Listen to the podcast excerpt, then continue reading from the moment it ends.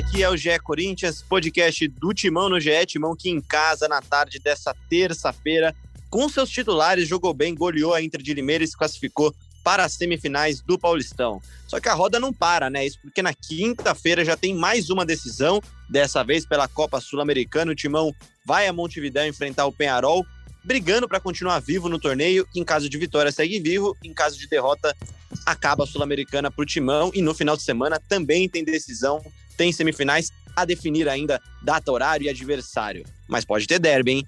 Para falar muito sobre essa vitória, essa goleada e também sobre tudo que vai ser essa semana decisiva para o Timão, estamos com casa cheia aqui hoje. Vou começar com o Bruno Cassucci, né? Bruno Cassucci, tudo bem? Fala, Leozinho. Salve, salve, fiel torcida. Eu tô muito bem, obrigado. É, tivemos jogo em horário de Champions League e atuação nível Champions League. O que você acha? Acho que você tá empolgado, vai, mas foi uma sessão da tarde agradável. Foi uma sessão, foi uma sessão da o tarde Léo, legal. O Léo é tão corneta, cara, que antes da gente entrar na gravação aqui, ele, né, hoje não jogou muito bem. Eu falei, como assim não jogou bem, meu? 4x1, dominou do Foi um começo fim. espetáculo. Não foi uma Brastemp, opa, não pode fazer o merchan, né? Não foi, não foi um Bayern de Munique, né? Mas foi, foi, ah, foi uma atuação legal, vai. Foi uma atuação legal. Eu Mas gostei é isso, também, boa, gostei. boa Foi divertido atuação ver. do Corinthians. É, tem pouco tempo para curtir, mas vamos falar muito desse jogo, vai. É, Quinta-feira já tem outra decisão, mas não é sempre que o Corinthians faz quatro gols numa partida, cria tanta chance, então vamos falar bastante dessa partida aí, dessa boa vitória do Corinthians nas quartas de final do Paulistão. Se eu fosse corneta de verdade, eu ia falar que não é que não é sempre, é quase nunca, né? Mas vamos lá. Ana Canhedo, tudo bem, Aninha? Fala, Leozinho, fala, Fiel. Não foi um Bayern de Munique, mas foi um Manchester City, quase. Luan jogando quase como Kevin De Bruyne e é isso aí. Aí Coringão foi também não, bem. né? Aí vira bagunça, né? Não, aí, agora tu vou olhar pro banco Aí é apelação, então. né? Aí é apelação. A gente Eu ia tá chegar na parte do Guardiola, vocês já me deixaram terminar, pô. Eu ia chegar na parte do Guardiola, mas tudo bem, eu vou parar por aqui, tá bom? A capa do um podcast pode ser a fotinho do Guardiola e o Mancini abraçados. Não, mas só para concluir, é uma partida muito boa do Corinthians, ao contrário do que do, do nosso corneta Léo Bianchi, eu acho que o Corinthians jogou bem sim, acho que o esquema com três zagueiros aos poucos vai se consolidando aí como a melhor opção para o momento do Corinthians. E é como o Cassus falou, a gente tem que aproveitar a onda de um jogo bom para discutir bastante. Não é todo dia que a gente vê o Corinthians jogando assim, não. O Corinthians jogou bem sim. Eu só tô falando que talvez pudesse ser bom se de vez em quando mantivesse um padrão, né? Se fosse sempre bom, pelo menos, né? Mas enfim, vamos deixar esse papo podcast. Fala aí, Pedro, tudo bem? Fala, Léo, fala companheiros de mesa, fala fiel torcida. É, eu tô querendo falar uma coisa aqui, mas eu vou falar baixinho, porque é o tipo de coisa que é bom não falar muito alto para não chamar, mas o Corinthians tá em boa fase, por acaso. Eu queria entender. Porque, não, porque, pô, eu entendo que são só três jogos com os três zagueiros, mas, pô, o jogo contra o São Paulo, uma vitória moral, dá para dizer, né? Era para ter ganho, teve o pênalti no último lance. É, dominou depois na Sul-Americana um adversário muito inferior, mas dominou como tinha que dominar. E num jogo agora mata-mata, decisivo, contra também um adversário inferior, voltou a dominar, voltou a fazer bastante gol. Luan jogando bem, como a Aninha falou, os três zagueiros cada dia mais consolidados. Ainda temos é, pouco tempo para analisar, mas a amostragem que tem é muito boa, né? A gente vai falar bastante sobre isso, né, Léo? Exatamente isso. E direto de Itaquera, na verdade, eu não sei se ele tá em Itaquera agora, se ele já tá mais perto de Guarulhos. É ele que vai me dizer. Fala aí, Marcelo Braga, direto do seu aplicativo de táxi, de transporte, né? É, eu não sou o repórter do Globocop, mas eu sou o repórter do Uber aqui, ó. Tô eu e o Bruno, que não é o Bruno Cassucci, é o Bruno Ebert, o motorista do Uber que tá me conduzindo aqui até Guarulhos. Diz que é corintiano, não sei se é ou se ele foi intimidado na hora que eu perguntei, mas ele falou que é. E ele também é, não esteve na Neoquímica Arena, porque mais um jogo de Corinthians sem torcida, mas eu estava lá e vi, eu vi com os meus olhos, meus amigos. O Corinthians fez quatro gols num jogo de quarta de final, está classificado uh, para a semifinal do Campeonato Paulista. E o Léo quer que o Corinthians jogue sempre bem, pelo menos. Eu acho que foi isso que ele disse. Ô, Léo, mas Pelo também, menos. Pelo amor de Deus. Organizado, né, cara? É que gente- eu, eu gostei muito da partida, da forma como o Corinthians estava organizado em campo. E aí já vamos começar o nosso papo, então, Braga, porque você estava aí em Itaquera. E você pôde ver com seus próprios olhos, né? Uh, achei um Corinthians muito bem organizado e acho que esse sistema de três zagueiros mudou o time, tá deixando o time mais à vontade, né? E aí, já vou te, até te dar o gancho aqui já, né? O que melhorou o time? Foi o esquema ou o esquema melhorou os jogadores? Pois é, essa foi a pergunta que o Wagner Mancini fez na entrevista coletiva, né? Eu perguntei para ele o que, que mudou com esse esquema ah, de três zagueiros, qual é o balanço que ele faz. E ele falou que é, o time está mais intenso, melhorou, mas ele não sabe se o time melhorou pelo sistema ou se melhorou pelo crescimento dos jogadores. Eu acho que nessa alternativa tem, além de crescimento dos jogadores, a substituição, né? Porque alguns jogadores que vinham bem jogando no time B, casos de João, de Piton, uh, de Raul Gustavo, de Cauê, que não fez uma grande partida hoje, mas que estava num nível já melhor do que o do João, entrou no time titular e, e o time melhorou. A gente tem visto uh, laterais chegando mais, uh, jogadas fluindo pelos lados com Fagner, com Lucas Piton, o Luan muito mais à vontade, muito mais participativo. E quando a, a coisa estoura uh, no contra-ataque, o Gabriel e o Ramiro estão dando conta ali no meio. É, esse meio ficou mais, ficou mais combativo do que com Camacho, com o Cantilho, como ele chegou a experimentar uns jogos atrás. Então é um Corinthians que vai se desenhando é, de uma forma mais segura e, e jogando futebol melhor. Não é o futebol ainda que o Léo gostaria de ver, mas é um futebol que caminha jogo a jogo aí por uma certa evolução. Não sei se ainda é um time que pode brigar com o São Paulo, com o Palmeiras para ser campeão, mas é um time que vai evoluindo sim. E jogando de dois em dois dias, é difícil a gente ter uma regularidade aí nessa equipe, né? É difícil, é difícil. Aninha, acha que o time está um pouco mais consistente também, está mais à vontade com esse sistema de jogo? Ah, não tenho dúvidas, Léo, não tenho dúvidas. Em vários quesitos, né? Eu estava até conversando com, com o Cassucci, a gente gravou um videozinho para o GE também, eu acho que tem coisas muito legais nesse esquema. Né? O Braga já citou aí um maior protagonismo do Luan no meio campo. Eu citaria também que com os três zagueiros, além de serem três bons jogadores, você dá liberdade para dois jogadores com muita qualidade ofensiva, que é o Piton, e a gente já sabia disso, e o Fagner, que a gente também já sabia pelo tanto que ele participava é, já no esquema com dois zagueiros, né, da construção ofensiva. Então, acho que o Corinthians é, só tem a ganhar com esse esquema. Eu acho que o Mancini conseguiu dar uma virada, dar uma guinada, né? A gente falava alguns episódios atrás que ele precisaria encontrar soluções, que precisaria talvez abrir mão de algumas convicções que não vinham dando certo para que esse time começasse a render e, e ele fez. Então, quando é para criticar, a gente critica, mas quando é para elogiar, a gente elogia também. Acho que, que o Mancini conseguiu aí achar achar uma solução, pelo menos para agora no Corinthians. Esse esquema tem tudo tem tudo para crescer. Eu acho só que tem que ver como vai ser agora essa sequência, né? Porque o Corinthians teve um jogo decisivo, a gente está gravando agora no dia da partida mesmo, né? Hoje contra a Inter de Limeira foi muito bem e ele conseguiu usar a força máxima, né? Mas na quinta-feira é outro jogo decisivo que o Corinthians precisa ganhar para se manter vivo aí na, na Sul-Americana e, e, certamente ele não vai poder contar com todos esses jogadores, né? O tempo de recuperação é muito curto. É, vamos ver o que, que, ele vai fazer a partir de então, né? A gente ainda não sabe quem que vai estar à disposição, quem que não vai, mas é, certamente é esse time que enfrentou a Inter de Limeira que eu imagino que esteja, por exemplo, nas semifinais do Paulistão. E, e, assim, né? Não mudou só o esquema também, né, Cassucci? A gente tem falado há um tempo das insistências. A Aninha também tem, é, é, acho que foi uma das pessoas que mais reforçou aqui nos últimos podcasts o como a insistência do Mancini com algumas peças estava atrapalhando um pouquinho a evolução. A gente brincou bastante aqui, né, de, de mesclar o time A com B e formar o time C, né, verdade. E não foi só o esquema, né, cara? É, é uma mudança das peças que não estavam rendendo também. Acho que o mais simbólico desses todos, por incrível que pareça, talvez seja o Gil, né? Então, cara, mas eu acho que a mudança do sistema ela vem, ela tem mais importância do que a mudança das peças, porque se você tivesse só trocado o Piton pelo Fábio Santos, entrou em outras oportunidades e não acho que tenha ido tão melhor assim que o Fábio Santos. O Gil estava mal, eu acho que o, o, sistema vem primeiro. Eu acho que o jogo coletivo do Corinthians melhorou e, a partir disso, potencializou algumas individualidades do, do time. Você tem o Piton com muita liberdade para atacar, e aí é o ponto forte dele é, ele chegando sempre na linha de fundo, deu assistência para o primeiro gol, poderia ter dado outras assistências é, se o Corinthians tivesse caprichado um pouquinho mais na, na finalização.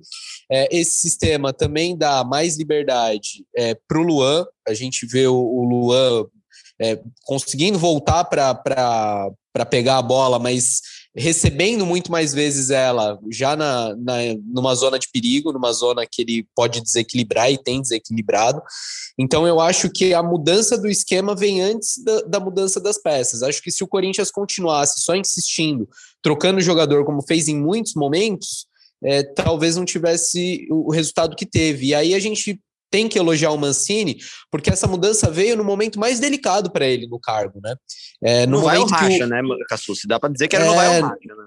É, então, só que ele teve coragem, né? Porque no vai o racha, em vez dele se retrair, ou em vez dele ir na, nos medalhões, ele apostou na garotada, ele mudou o esquema no clássico. É, dias depois de.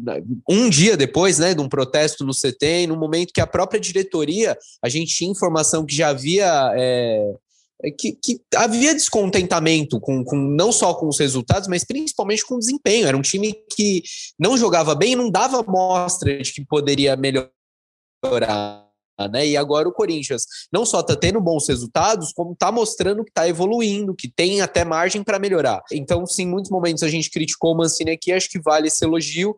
E para mim, é mais mérito da, da mudança do, do sistema, do, do, jeito de jogar, que potencializa alguns jogadores, do que simplesmente de trocar um ou outro atleta ali. Completa então para a gente, Pedro, com a sua opinião também sobre sistema versus jogadores, né? O que, que mais ajudou e aí acho que isso também vale mesmo ressaltar o elogio ao Mancini, é, mudar é difícil, né, cara? Mudar sempre é muito difícil, ainda mais quando você tem convicções e, e acho que o trabalho do técnico, né, Pedro, muitas vezes é ter convicções, não desistir de uma ideia. E acho que chegou no momento que ele percebeu que ou ele mudava ou mudavam com ele, né? Perfeito, Léo. É, eu concordo com o que todos vocês falaram no sentido de o Mancini realmente merecer palmas nesse momento, porque ele tomou uma atitude corajosa e que está dando certo, né? Isso acho que é o mais importante. Palmas para ele, palmas para ele. palmas, palmas aí. Obrigado. A gente põe efeitos, hein, Pedro? Ah, eu me viro depois. Mas eu tô muito com o Cassucci no sentido de que o que veio primeiro foi a mudança do sistema, porque assim, a mudança do sistema, para mim, claramente desencadeia um efeito de bola de neve em tudo. A mudança do sistema com a mudança de peças, isso é importante, porque se mudasse só um, exatamente como você falou, não sei se ia dar esse resultado. Ou vocês veem o Fábio Santos, que estava jogando não tão bem até enquanto era titular, com essa função de ponta rendendo como Piton. Eu não consigo ver, assim como o Gil no lugar de um Raul ou de um João Vitor, que for o caso. Mais que isso, né, Pedro? O Piton estava pedindo passagem, né, Sim. também na, na, nas últimas partidas do Fábio titular. Com certeza, é o casamento das duas coisas, mas eu acho que a, mas eu acho que para a evolução do nível de jogo, né, das atuações, o sistema vem antes, porque o sistema deixa o Piton e o Fagner serem quase pontas em alguns momentos. E há quanto tempo a gente fala do, de como o Corinthians vem sofrendo sem pontas, né? Porque assim, nos últimos anos a gente viu o time com Everaldo, Cafu, Leonatel, Otero sendo testado lá, e a gente vai falar do Otero daqui a pouco, porque ele também foi um cara que hoje jogou melhor, como um efeito bola de neve dos três zagueiros. Porque o primeiro gol do Corinthians podia muito bem ser um Piton ponta esquerda, cruzando para um Fagner ponta direita, chegando na área e cruzando, e batendo para o gol.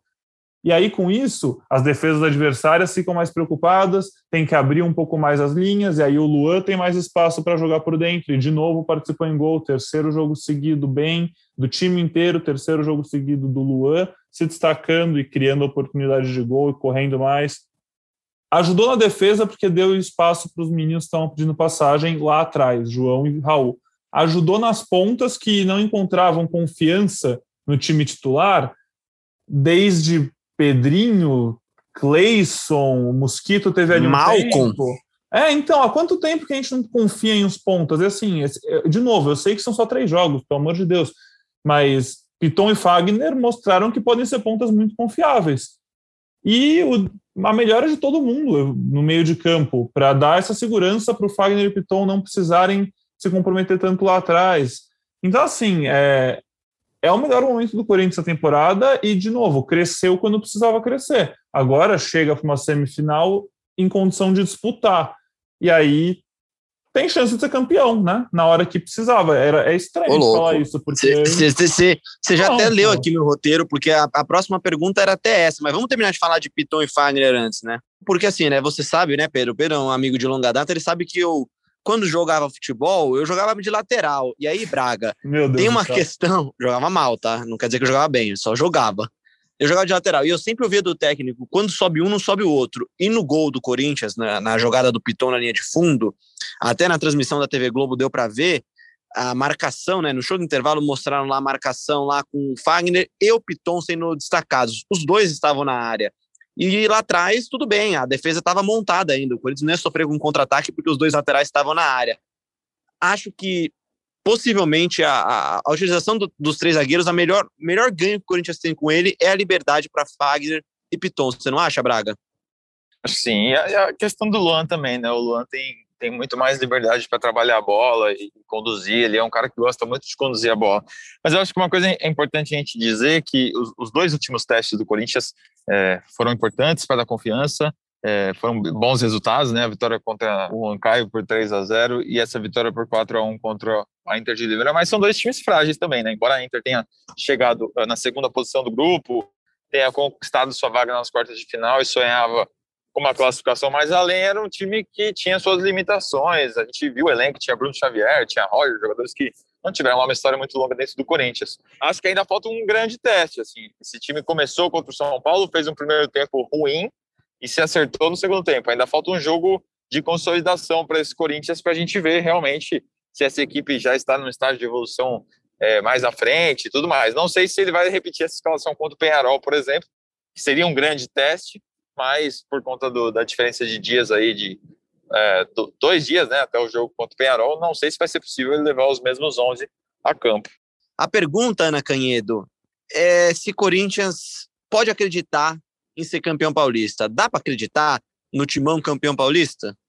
Dá, dá sim, né? Eu acho que é um grande erro a gente subestimar o Corinthians. O Corinthians é, sempre vai ter um peso muito forte. Você imagina ele jogando contra adversários é, inferiores é, o peso da camisa sempre pode acabar fazendo a diferença. O Corinthians tem jogadores, é, bons jogadores, excelentes jogadores, como a gente já vem discutindo aqui, a melhora de peças importantes. Eu acho que dá para acreditar sim, mas agora tem que ver também qual vai ser esse caminho do Corinthians até uma possível final de Campeonato Paulista, né? Porque a gente tem outros times que também estão muito bem.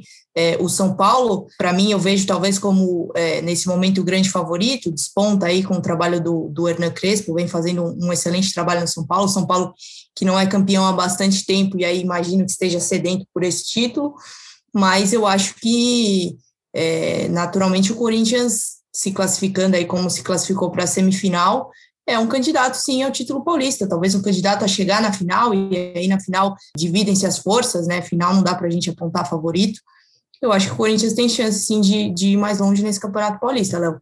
E São Paulo não só está focado no Paulistão, como vai poupar titulares na Libertadores para guardar energias para as quartas de final do Paulistão. São Paulo que joga na sexta-feira. Cassucci, dá para acreditar nesse timão para chegar numa final e eventualmente ser campeão paulista?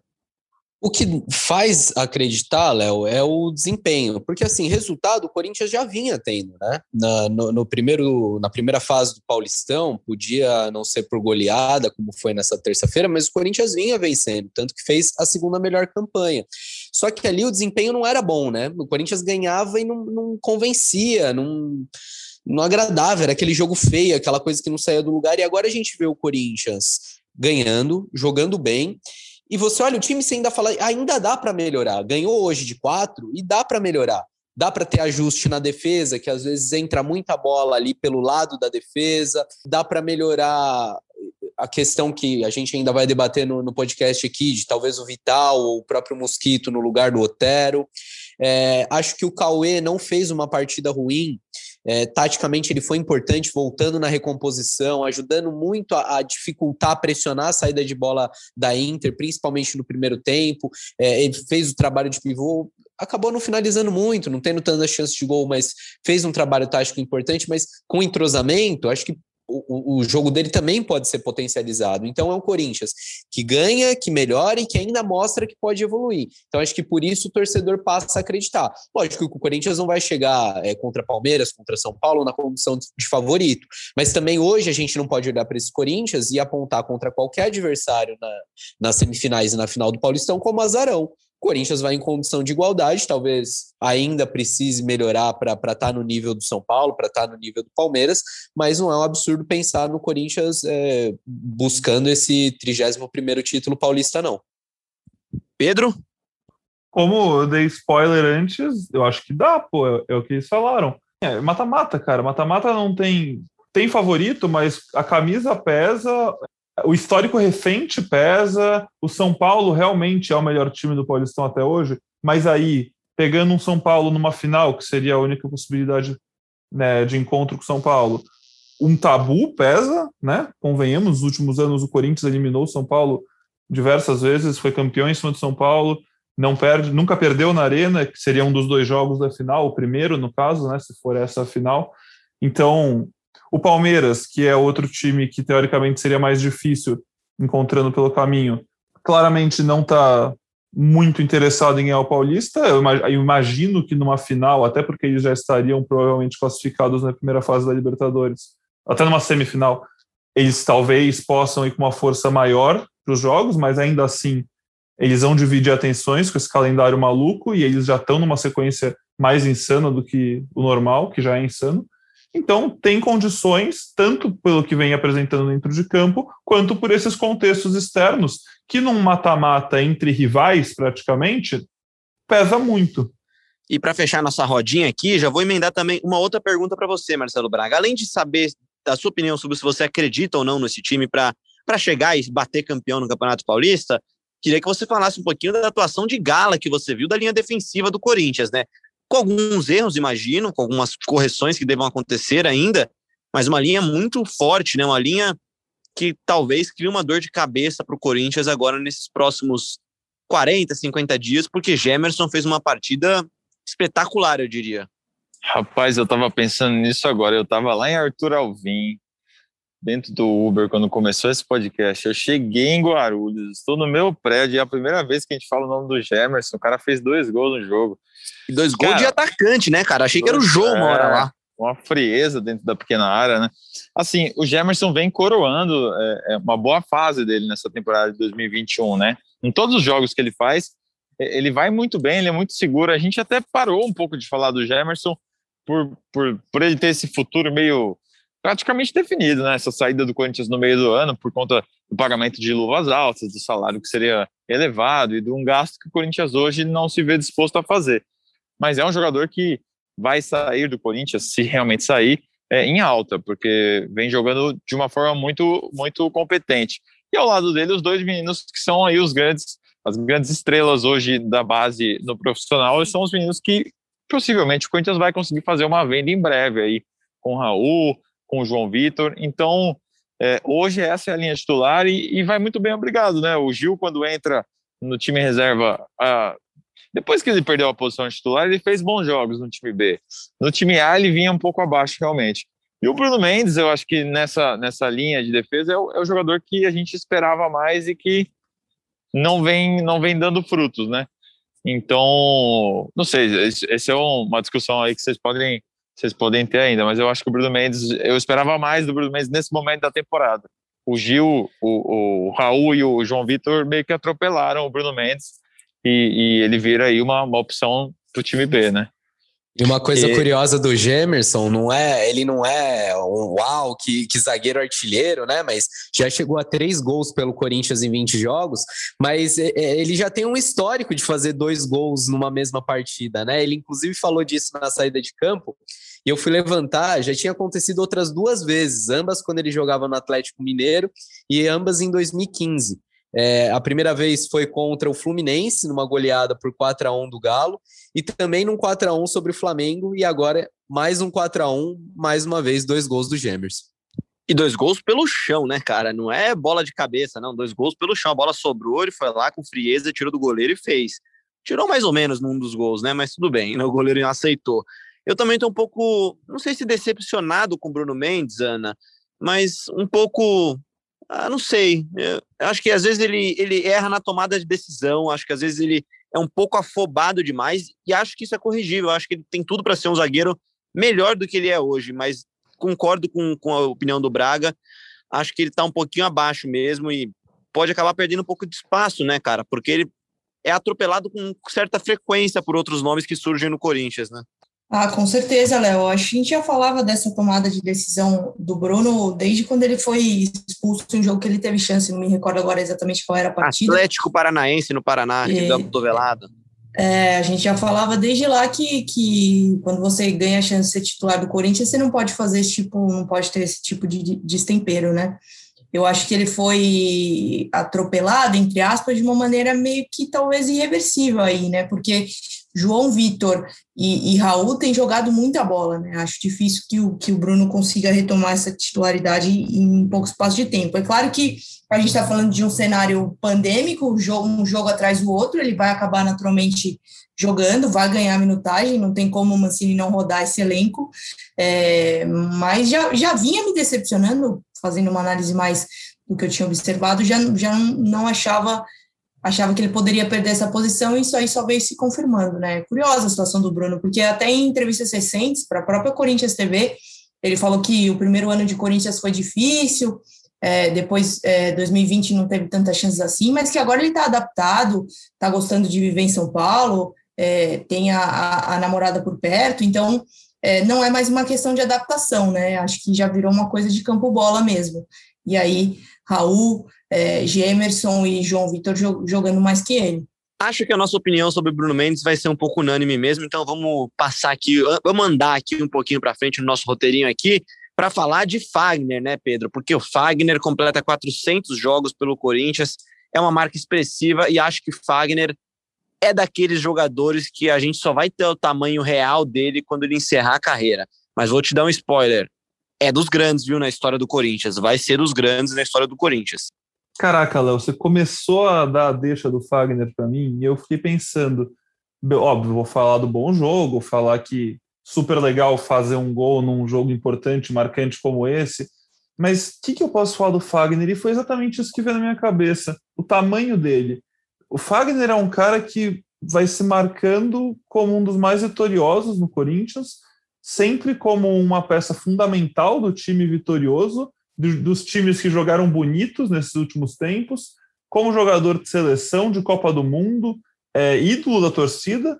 E eu acho que é exatamente o que você falou, a gente só vai ter noção do tamanho dele depois de um tempo, assim, porque ele não é do tamanho do Cássio, que a gente já consegue hoje afirmar, né? E que é uma discussão que a gente tem muito se é o maior jogador da história do Corinthians, se é o maior goleiro da história do Corinthians, também é uma discussão boa é, não é desse tamanho para a gente já falar agora, mas é um cara que quando se aposentar, e até se quiser vir aqui no podcast antes de se aposentar para a gente falar com ele sobre isso, tá super convidado, porque ele saiu como, ele saiu como jovem. Convite promessa. ao vivo, gostamos. É, ele saiu como jovem promessa e voltou para ser campeão de tudo, quase. É, e como protagonista, como eu falei. Mas realmente legal de ver ele adaptado de novo, falando dos três zagueiros, nessa nova função, porque ele sempre foi um cara que de, entregou muito na frente, sabe marcar, sempre também teve isso dentro dele, e aí até na marcação que vem as maiores críticas a ele, mas não por ser um bom ou, não bom ou mau defensor, mas pelas chegadas mais fortes que a gente sabe que... Crítica dos outros, né? A Fiel, não, não, a Fiel óbvio, adora. Óbvio. Eu, ia, eu, ia, eu ia ponderar exatamente isso agora, mas que é crítica para quem não é torcedor do Corinthians, porque quem é torcedor do Corinthians, isso é só mais um fator para crescer no tamanho dele na história e para ser mais ídolo. Posso trazer uns números do Fagner aqui? Pode e deve, cara. Queria até que você desse um depoimento seu, porque você também está há algum tempo já nessa, nessa rotina de Corinthians, né, Cassucci? E você sabe muito bem o tamanho do Fagner dentro, do, dentro dos muros do CT. E esse tamanho ele é tão grande que eu acho que ele sai um pouquinho do, do, dos muros do CT, vai, vai para fora, vai para a Neoquímica Arena, vai para a arquibancada mesmo. Me arrisco a dizer que o Fagner constrói essa história tão linda e, e estará na história em patamares altíssimos, talvez tão grande quanto do, do Cássio. Então vamos lá, os números do Fagner em 400 jogos pelo Corinthians são 193 vitórias, 110 empates, só 97 derrotas, dá um aproveitamento de 58% mais ou menos. Ele chegou ao 12 gol pelo Corinthians e poderia ter sido o 13 porque ali no comecinho do segundo tempo ele teve também uma boa oportunidade, acho que foi até o Ramiro que deu para ele, ou o Luan, Agora eu não vou me lembrar, mas teve uma Luan, boa chance no segundo tempo. Luan, né? Uma boa chance, quase fez o, o 13 terceiro gol dele. Também deu 51 assistências, já é o, o, o jogador de número 19 com mais partidas pelo Corinthians. É, deve, vai subir certamente posições nesse ranking aí. E você falou do, do lance da, das faltas, né? Do Fagner chegadura. A gente já falou até disso aqui no podcast. É, em 400 jogos pelo Corinthians, ele tomou 91 amarelos e 4 vermelhos.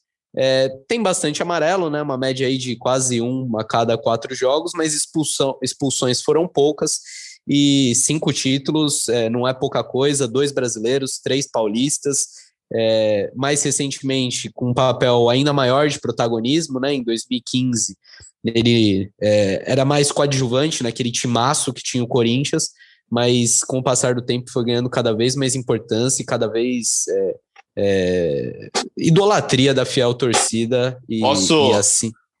Posso dizer uma coisa sobre o Fagner? Eu acho que para ele subir alguns degraus ainda na história do, do Corinthians, falta um título internacional, né? A gente, por exemplo, eu fico, às vezes eu fico fazendo um comparativo se ele já é maior que o Alessandro na história do Corinthians. O Alessandro ganhou acho que sete títulos, se não me engano, e, e entre eles Libertadores e Mundial, né?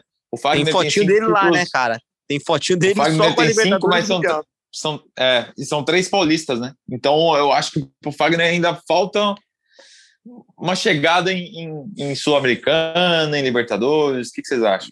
Ah, e mesmo se chegar é difícil comparar com o Alessandro, porque o Alessandro pega lá de baixo e leva lá no topo, né, Braga? A, a disputa com o Alessandro é complicada, mas você é, pode comparar talento. Eu acho que futebol de Fagner e Alessandro é comparável. Tamanho no Corinthians hoje ainda é difícil para o Fagner. Eu ia falar exatamente sobre isso. E eu, assim, eu acho que pode até ser comparável, mas para mim o Fagner está na frente com um pouquinho de gordura. Eu acho que é por isso que a gente até fala tanto do Fagner e coloca ele como um, como um, como um jogador tão grande da história. Eu acho que a qualidade dele com a bola no pé aumenta bastante o peso dos títulos que ele teve na carreira pelo Corinthians por conta do protagonismo dentro de campo. Em 2015, ele realmente era um coadjuvante, mas era um coadjuvante de luxo, porque a gente via aquelas triangulações na direita que encantaram todo mundo, com ele, com Elias, com Jadson, e depois se tornou ainda mais líder. Mas eu concordo, acho que ainda não é maior que o Alessandro e é muito difícil que seja, por ser o capitão da primeira Libertadores da história, capitão do Mundial, é, e peça tão importante daquele time do Tite, né, dentro e fora de campo, acho que vai ficar complicado nessa disputa para ele como um todo. Essa daqui é uma bela discussão para a gente tocar um podcast inteiro até sobre, sobre Fagner, Alessandro, o tamanho do Fagner no Corinthians. A gente já falou bastante de tamanho do Cássio. Ô, Léo, e esse daqui é, é muito já... mais. Oi, oi. Não, já faz o convite para os dois. Já fiz para o Fagner. Não, já está feito. O Alessandro, já. Alessandro também. O Alessandro já está convidado há um tempão já. Alessandro já está convidado desde que a gente começou aqui. Ele está convidado. A gente vai mandar o convite depois para a assessoria do Corinthians. A Ana Canhedo vai mandar o convite para a assessoria do Corinthians lá, para a gente ter eles aqui. E aí, Aninha, só para você completar também falar um pouquinho sobre Fagner, acho que pesa muito do tamanho dele, o tamanho também da, do protagonismo dele, né? É, é, acho que mais do que o Alessandro, ele é mais protagonista do time. Ele é a referência técnica do time do Corinthians nos últimos anos, né? Ele é o cara que é unanimidade, né? É, talvez seja um dos poucos casos do, do, do, elenco do Corinthians em que a gente fala, não, esse cara jogaria em qualquer time do Brasil. É, eu acho que essa discussão, é, pelo menos para mim, que estou há pouco mais de dois anos aí na cobertura do Corinthians, ela é muito fácil, né? Eu, eu simplesmente, quando eu imagino o time titular do Corinthians, eu, eu não consigo imaginar ele sem o Fagner. Então, acho que passa muito por isso também, né? Pela regularidade nas temporadas, enfim, por ser um cara que vem de anos e anos e anos de, de futebol consistente, sempre jogando em alto nível, sempre muito profissional. Então, acho que nem, nem preciso me alongar, vocês falaram bastante, mas certamente Fagner está aí entre os grandes da história do Corinthians. Isso Quando você pensa falou. na escalação do Corinthians, já vem aquele Cássio Fagner, é automático, é, exatamente. né? É, automático. exatamente isso que eu ia falar. Há quanto tempo? Agora é Cássio, João Victor. Ah, é, é verdade, é verdade. Há quanto tempo o torcedor do Corinthians não abre um sorriso, né? Não começa a escalação sorrindo? São já muitos anos que ele começa a escalação com certeza de dois jogadores de muita qualidade na primeira e na segunda posição. Um, um dado legal também, e a assessoria do, do Fagner gosta de bater nessa tecla e eu dou razão para eles. Inclusive, um abraço para os amigos Felipe Borges e Gabriel Saraceni. Eles batem muito na tecla que nenhum jogador no Brasil é titular, é absoluto, incontestável no seu time há tanto tempo como o Fagner é do Corinthians. Porque se você como passa unanimidade, pra... né, Cassucci? É unânime. Sim, aqui no Brasil é realmente difícil lembrar, né? Porque é, um, é muito tempo. O Fagner é, não saiu, não mudou de clube como outros jogadores por aqui. E eu acho que essa história ainda tem bastante tempo pela frente. Ele tem contrato com o Corinthians até o fim do ano que vem, assim como o Cássio. E nada indica que queira sair, até pela idade dele. Eu acho que vai, vai fazer uma história ainda maior aqui no Corinthians. Aliás, só para preencher um pouco mais esse parêntese, hoje tivemos o jogo Corinthians Inter de Limeira e um reserva de Fagner entrou em campo, foi o Ferrugem, né? Ferrugem foi um candidato a reserva de Fagner lá em 2014, não teve vida longa no Corinthians, assim como não tiveram é, o Guilherme Mantuan, o Edilson, me ajude a lembrar aí quem mais foi reserva de Fagner, e o Michel Macedo, né? O último representante dessa, dessa Léo casta. Príncipe. Léo Prince também. Nossa senhora. Dá para lembrar de vários. É, e, e, é engraçado porque o nível do Fagner é tão alto, né, que às vezes o reserva dele nem é tão, não é tão abaixo, assim, talvez é um cara que jogaria em outras equipes. É, a gente já falou do Michel aqui, né, Cassucci, várias vezes. Não é que o Michel entrava e era um desastre. Só que o nível é tão alto que é difícil comparar, né?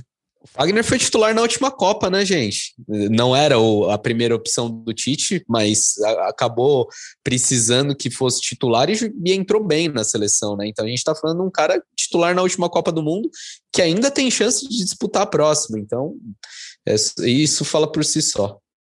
Tá certo, tá certo. Para fechar o capítulo jogo, gente, a gente já pincelou um pouquinho aqui de leve, um pouquinho sobre Cauê, concordo com vocês quando vocês falam da importância técnica, da importância tática do Cauê, tem ajudado bastante mesmo taticamente, só que ainda não, não teve aquela atuação que convenceu, né, Aninha? Não, não, não teve aquela atuação que fala assim, não, pô, agora ele é o titular. E acho que até pela má fase do jogo, ele tem sido mantido como titular também, mesmo sem somar tantos números ainda, sem, sem ter aquela atuação que a Ana Kendo vai colocar um 8, um 9 lá na, no GE, né? Você não gostou da atuação contra o Rancai? Eu sei que você chamou a Ana, desculpa cortar a vez dos outros. Não, não eu gostei, eu gostei. Fez eu gostei gol, também. saiu da área, eu gostei, quase eu, marcou eu, falei, eu tô gostando, mas eu, eu acho é que muita ele corneta, ainda não convenceu, bicho. né? Mas ele convenceu você, ele, Cassucci, já? Ele tá um corneta! Ah, eu gosto do Cauê. E, e o Cauê é impressionante como ele é parecido com o Jô fisicamente, cara. Você olha de longe e fala, é o Jô. É o Jô mas eu acho que ele ainda não se convenceu e não convenceu ainda. Pode, posso estar errado, Cassus. Ô, Léo, é aquela, aquela velha discussão né, que a gente tem aqui sobre o Corinthians, né? Os centroavantes são prejudicados pelo, por a bola chegar pouco, a bola de fato chega pouco. Acho que aí a gente tem que pegar, analisar detalhadamente os números né, de cada jogo, enfim. E eu é, respondo, análise, acho que sim, tá? Seria uma análise mais complexa, mas eu acho que nesse momento o Cauê é, deve ser mantido como titular e vejo ele é, com mais mobilidade, mais velocidade quando é preciso do que o Jô. Eu acho que o Jô até precisa ser um pouco preservado nesse momento, até por tudo que já fez pelo Corinthians, precisa se reencontrar e passar por um processo de autocrítica, autoanálise, para quem sabe voltar a ser um pouquinho do que foi já para o Corinthians. E de treino, né? Porque o Jô, o Jô tem uma idade avançada, não teve pré-temporada. Não, eu, eu, falo sério. É preservar o Jô, é dar tempo para ele treinar, para ele aprimorar Sim. o condicionamento físico. O Mancini fez isso com o Casares e falou por muito tempo que estava tirando o Casares para o Casares aperfeiçoar o físico. O Jô é a mesma coisa. O cara e veio ano passado, também, né? ano veio passado, ano passado do Japão, depois de lesão, já chegou jogando, teve esse calendário bizarro que a gente teve desde o ano passado e emendou uma temporada na outra.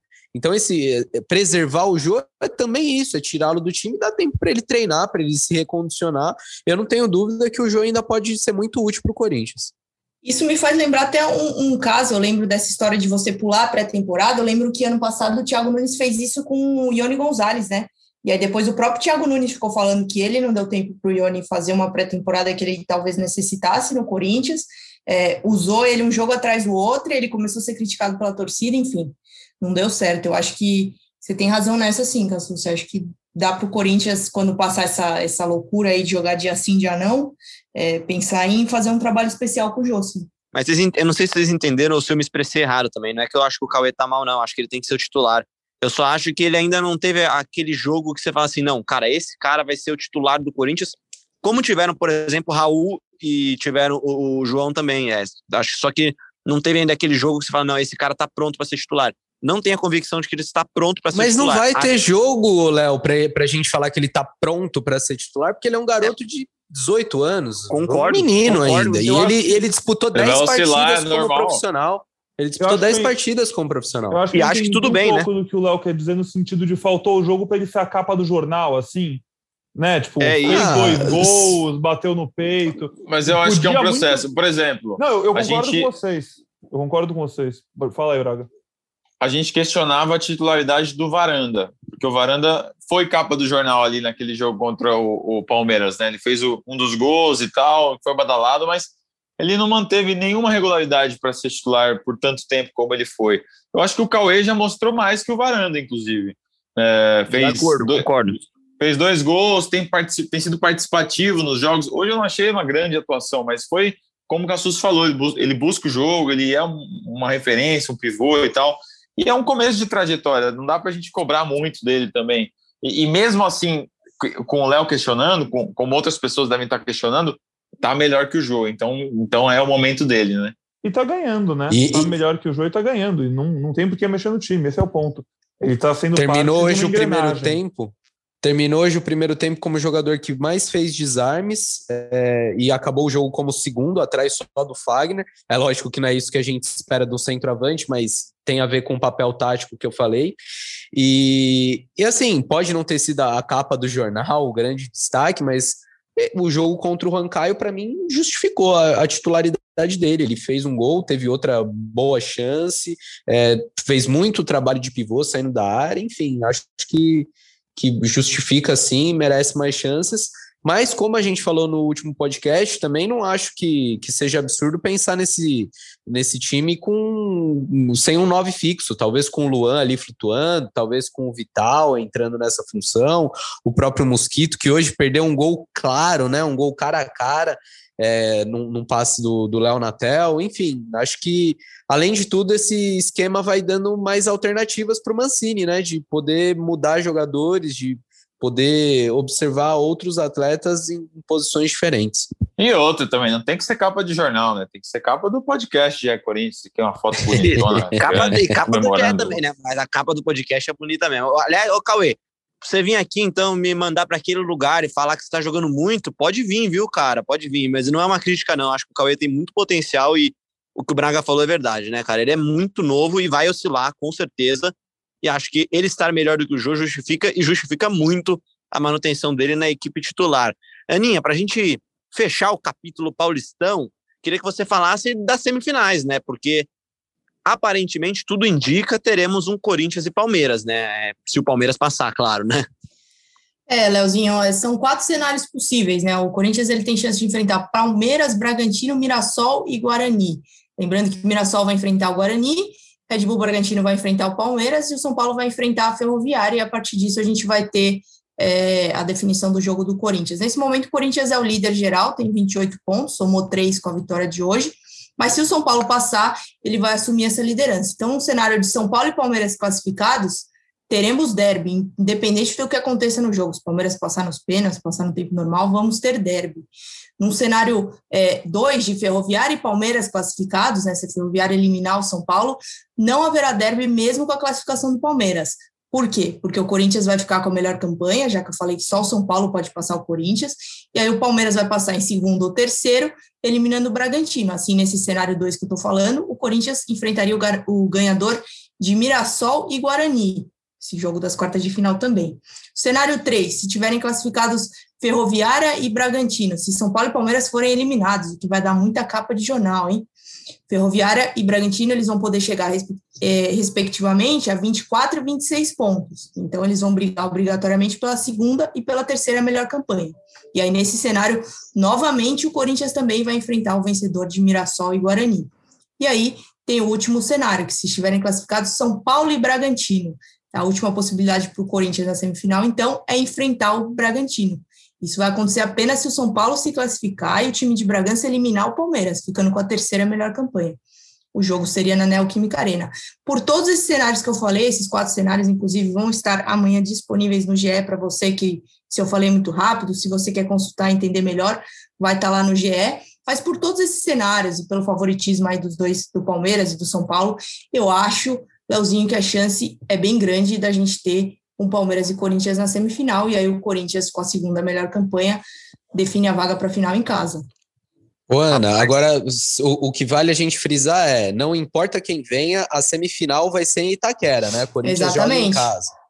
Porque o, o, exatamente, porque o Corinthians nesse momento ele tem a melhor campanha, 28 pontos. O São Paulo passando, ele vai ultrapassar o Corinthians, e é o único time das quartas de final que pode fazer isso.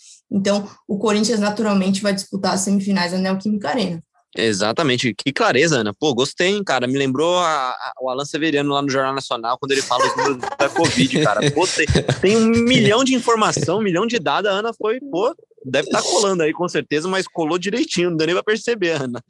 É, pra gente mudar de assunto. Obrigada, obrigada. De nada, Ana. Você, você, você, eu sou seu fã, você sabe disso, né? Agora, para a gente mudar de assunto, falar de quinta-feira, rapidamente, até porque esse podcast tem vida curta, né, gente? Quinta-feira tem jogo de novo, tem Corinthians e Penharol, Penharol e Corinthians, lá em Montevidéu. Que Corinthians que dá para esperar em campo, Marcelo Braga? Eu sei que essa pergunta é aquela pergunta que faz o setorista derrubar o celular no chão no meio da gravação, porque o jogo acabou há algumas horas, o Corinthians vai treinar e viajar nessa quarta-feira, né? Olha, eu tô com o nível de bateria muito baixo aqui, então se eu não conseguir é, terminar a escalação, os meus colegas vão terminar, tá bom? Então o Corinthians vai jogar com Cássio. Que migué, que migué. Caiu logo no. Malandra, né? Malandra. É, ele usou aquilo lá que a gente falou de que é fácil começar a falar Cássio e foi embora, né? Mas faz o seguinte, Leozinho, é tão difícil para o setorista responder, deixa para o Mancini, que é ele que decide. Vamos ver o que, que o Mancini falou sobre o time. Essa é a semana mais gostosa do Corinthians. É importante quando você tem decisões na terça, na quinta, no outro domingo, e na outra quarta, e no outro domingo, e assim por diante. É, eu acho importante que todos nós é, entendamos aquilo que, que é o momento do futebol. É, e para isso a gente tem que, óbvio, respeitar a individualidade e a recuperação de cada atleta, mas acima de tudo tentar usar isso a, a nosso favor. É, é, hoje nós temos um elenco um pouquinho maior para suprir exatamente essa deficiência, mas ao mesmo tempo você tem mais mãos tentando ajudar. É, e desde que você tenha um ambiente bacana, um dia a dia saudável, você consegue tirar de cada uma dessas pessoas algo a, a mais que tem sido fundamental neste momento. Pô, parece, que o, parece que o Marcelo Braga acabou de encontrar aqui a tomada na casa dele, o Cassus. Ele já chegou em casa, já foi muito bem conduzido pelo nosso amigo Bruno, seu xará. Aliás, abraço pro Bruno, motorista do Uber que trouxe o Braga em segurança para casa. Ele achou a tomada agora. então vou fazer uma pergunta diferente, vai, o Braga para a gente já encaminhar para o fim mesmo. O que esperar do Timão, então, em Montevidéu, em vez do time? Muita vontade, tá? É, muita transpiração, mas não sei, cara. O Penharol é um time que está dedicado à Sul-Americana. Esse é o jogo mais difícil da chave. É, o Penharol, inclusive, estrearia no campeonato local, na apertura no fim de semana, e o Penharol e o Nacional conseguiram o um adiamento da rodada. É, então, são times que estão dedicados para esse jogo e, e, eu não sei, se o, se o Mancini repetir a escalação desse último jogo, é, é, o melhor Corinthians, mas é um Corinthians que vai estar inteiro, vai conseguir disputar dois tempos é, de uma maneira competitiva contra um bom time que se mostrou o Penharol aqui em Itaquera, eu não sei. Ou ele vai botar o time B, que não é o Corinthians ideal nesse momento. É, eu acho que são muitas dúvidas e, e, e, depende da forma como esses jogadores vão se apresentar para esse jogo de quinta-feira. É um dilema, né, Pedro? Mas acho que, de certa forma, acho que internamente eles jamais vão falar isso publicamente, mas acho que internamente eles sabem o quão difícil ficou a Sul-Americana, né? E acho que isso talvez pese um pouquinho na decisão de não forçar ninguém, especialmente pensando que, que o Corinthians está a três jogos de um título no Paulistão, que ok, é um Paulistão, o objetivo da temporada era a Sul-Americana, só que acho que complicou por lá, né? É realmente complicado, porque se tiver para ter alguma chance de passar na Sul-Americana, vai precisar ganhar do Penharol, que é o adversário mais complicado. Mas mesmo que ganhe, a chance ainda não é grande. E aí, se você abre mão, abre mão não, mas né, vai com força máxima e perde um pouco de, força para o duelo da semifinal do Paulista, que pode ainda, além de ser uma semifinal do Paulista, né, ser um clássico, e você só vai descobrir isso depois do jogo contra o Penharol, é muito difícil você ter coragem de fazer isso. Então eu acho que, assim, se fosse um palpitão, acho que vai com um time mais misto, mas acho que o mais importante é o que o Braga disse, vai com um time com vontade, embalado por um bom momento, e que, bom, talvez misto consiga ganhar do Penharol, não, não dá para saber, não é impossível. E força de vontade não vai faltar, né? Porque a gente está vendo pelo menos uma mudança de postura recente do elenco como um todo. Tá certo, então. Então, isso daqui vai ser assunto no podcast GE Corinthians da próxima sexta-feira, claro. Pós-Corinthians e Penharol, Penharol e Corinthians. Jogo que, claro, você vai saber tudo que rola pelo GE. Globo, tempo real lá, muito bem feito, com todas as análises, a atuação, repercussão do nosso timaço de setoristas, Ana Canhedo, Bruno Cassucci, Marcelo Braga, Pedro Suaide, que também está agora no nosso time aqui. Cassucci, comecei por você, vou fechar por você. Aquele abraço e até sexta-feira? Ah, sexta-feira tem convocação da seleção brasileira. É, estarei nessa cobertura. Não sei se consigo chegar a tempo para nossa gravação, mas prometo me esforçar. Fato é que quinta estarei sim na cobertura de Corinthians e Penharol. Aqui em casa, como tenho, como tem sido em todos os jogos, né? Saudade de quando a gente tinha uma viagenzinha em Sul-Americana e Libertadores. Pô, saudade mas... quando você trazia aquele chocolatinho lá do, do free shop, né? É, bons tempos, bons tempos de que a gente passeava por aí, mas quem sabe, vacina, vacina tá chegando aí. Um dia chega, um dia vai chegar, não é possível. Mas a gente se vê em qualquer podcast aí. O que não falta é jogo, o que não falta é podcast, episódio aqui pra gente, pra gente trocar ideia. Então, logo mais estou de volta. Aquele abraço, meus amigos. Olha, não sei se a vacina tá chegando, mas se tá chegando, tá ali do lado da casa do Braga, né? O Braga sabe o ponto estratégico. Ele já deve ter sido vacinado, né, cara? Acho que o pessoal deve estar guardando as vacinas tudo lá na casa dele. Braga, ele mora no Butantã? Onde que é? Não, ele mora ali do lado do aeroporto, de onde chega tudo, né, cara? Onde tá chegando as que vêm de fora. Ele pega os insumos na raiz já. Braga, aquele quando, abraço. Quando chega avião com vacina, eles dão farol alto e buzinada, eu ouço aqui da minha janela. Os caras são... São muito atenciosos. Valeu, galera. Obrigado aí. Foi um prazer voltar a um estádio de futebol. Fazia tempo que eu não ia. Meu último jogo tinha sido contra o Vasco no Brasileirão. Foi gostoso, mas faltou a Fiel lá preenchendo aquele espaço vazio. E agora eu fico aqui pensando: será que o motorista do Uber sabe é, em que podcast eu falei o nome dele? Porque eu só disse, vou falar seu nome no podcast. E realmente não falei para ele qual era o podcast. Talvez ele passe toda a quinta-feira procurando na Podcastosfera o nome dele por aí. Um abraço. Podcast do Corinthians bom, só tem um, velho. Se ele for Pô, procurar podcast do Corinthians, vai achar, não é. tem como. E, aí, e ele viu o Marcelo Braga, né, cara? Ele sabe, Marcelo Braga é reconhecido nas ruas por São Paulo e por Guarulhos. Ana Canhedo, um beijo para você também. Beijo, Léo. Valeu, Fiel. Vai ser muito difícil aí os podcasts sem as piadas de Marcelo Braga aí nos próximos dias. Ele não anunciou ainda, mas eu tô dando aqui um furo de reportagem que ele sairá de férias e vai que vergonha. aí. É, Nossa, não sei se acho todo... que sexta-feira ele ainda tá presente. Todo mundo, na hora que a Ana começou a falar, apostava em demissão, hein? Você que estava ouvindo, eu sei que você pensou nisso. Eu que sei é que isso? você pensou nisso. Não, só férias, férias de, de 60 dias aí que ele vai tirar nas próximas semanas. E, é isso. Sexta-feira não estarei, Léo. Sexta-feira estarei de folga, mas quinta ah, que isso, gente? Pô, que isso? Tá louco. Tá bom, então eu já até chamei meu Uber aqui, que eu tô aqui na sede da Globo, aqui na Berrine, já tô de máscara já de novo para pegar o Uber pra ir pra casa, então. Vou passar a bola pro Pedro Suaide, que vai dar o tchau dele. Valeu, Pedro. Valeu, Léo. É, bom, tem gente de folga, de férias, seleção. Na sexta a gente bate um papo aí você, né, Léo? A gente finge que é programa da é faculdade isso. quando a gente fazer junto e a gente troca uma ideia, vê o que dá.